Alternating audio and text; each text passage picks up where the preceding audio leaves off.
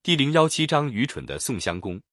宋襄公见齐国发生内乱，就通知各国诸侯，请他们共同护送公子昭到齐国去接替君位。但是宋襄公的号召力不大，多数诸侯把宋国的通知搁在一边，只有三个小国带了点人马前来。宋襄公率领四国的兵马打到齐国去，齐国一批大臣一见四国人马打来，就投降了宋国，迎接公子昭即位。这就是齐孝公。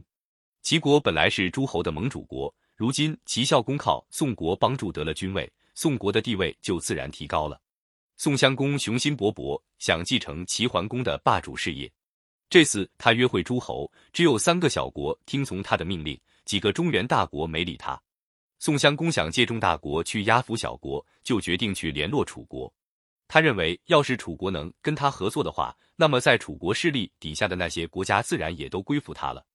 他把这个主张告诉了大臣们，大臣公子穆仪不赞成这么办。他认为宋国是个小国，想要当盟主不会有什么好处。宋襄公哪里肯听他的话？他邀请楚成王和齐孝公先在宋国开个会，商议会和诸侯订立盟约的事。楚成王、齐孝公都同意，决定那年七月约各国诸侯在宋国于地方开大会。到了七月，宋襄公驾着车去开大会。公子穆仪说：“万一楚军不怀好意，可怎么办？”主公还得多带些兵马去。宋襄公说：“那不行，我们为了不再打仗才开大会，怎么自己倒带兵马去呢？”公子穆仪怎么也说不服他，只好空着手跟着去。果然，在开大会的时候，楚成王和宋襄公都想当盟主，争闹起来。楚国的势力大，依附楚国的诸侯多。宋襄公急呼呼的还想争论，只见楚国的一班随从官员立即脱了外衣，露出一身亮堂堂的铠甲。一窝蜂的把宋襄公逮了去。后来经过鲁国和齐国的调解，让楚成王做了盟主，才把宋襄公放了回去。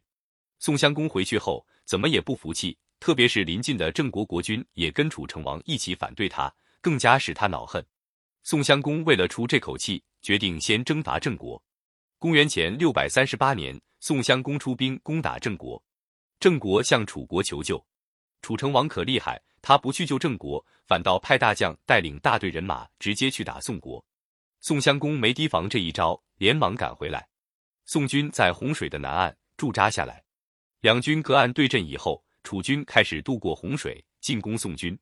公子木仪瞧见楚人忙着过河，就对宋襄公说：“楚国仗着他们人多兵强，白天渡河，不把咱们放在眼里。咱们趁他们还没渡完的时候，迎头打过去，一定能打个胜仗。”宋襄公说：“不行，咱们是讲仁义的国家，敌人渡河还没有结束，咱们就打过去，还算什么仁义呢？”说着说着，全部楚军已经渡河上岸，正在乱哄哄的排队摆阵势。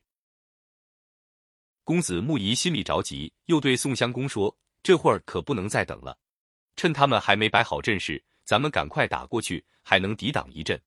要是再不动手，就来不及了。”宋襄公责备他说：“你太不讲仁义了，人家队伍都没有排好，怎么可以打呢？”不多功夫，楚国的兵马已经摆好阵势，一阵战鼓响，楚军像大水冲堤坝那样哗啦啦的直冲过来。宋国军队哪儿挡得住，纷纷败下阵来。宋襄公指手画脚，还想抵抗，可是大腿上已经中了一箭，还亏得宋国的将军带着一部分兵马拼着命保护宋襄公逃跑，总算保住了他的命。宋襄公逃回国都商丘，宋国人议论纷纷，都埋怨他不该跟楚国人打仗，更不该那么打法。公子木仪把大家的议论告诉宋襄公，宋襄公揉着受伤的大腿说：“依我说，讲仁义的人就应该这样打仗。比如说，见到已经受了伤的人，就别再去伤害他；对头发花白的人，就不能捉他当俘虏。”公子木仪真的耐不住了，他气愤地说：“打仗就为了打胜敌人，如果怕伤害敌人。”那还不如不打。如果碰到头发花白的人就不抓，那就干脆让人家抓走。宋襄公受了重伤，过了一年死了。临死时，他嘱咐太子说：“楚国是我们的仇人，要报这个仇。我看晋国的公子重耳是个有志气的人，将来一定是个霸主。你有困难的时候找他准没错儿。”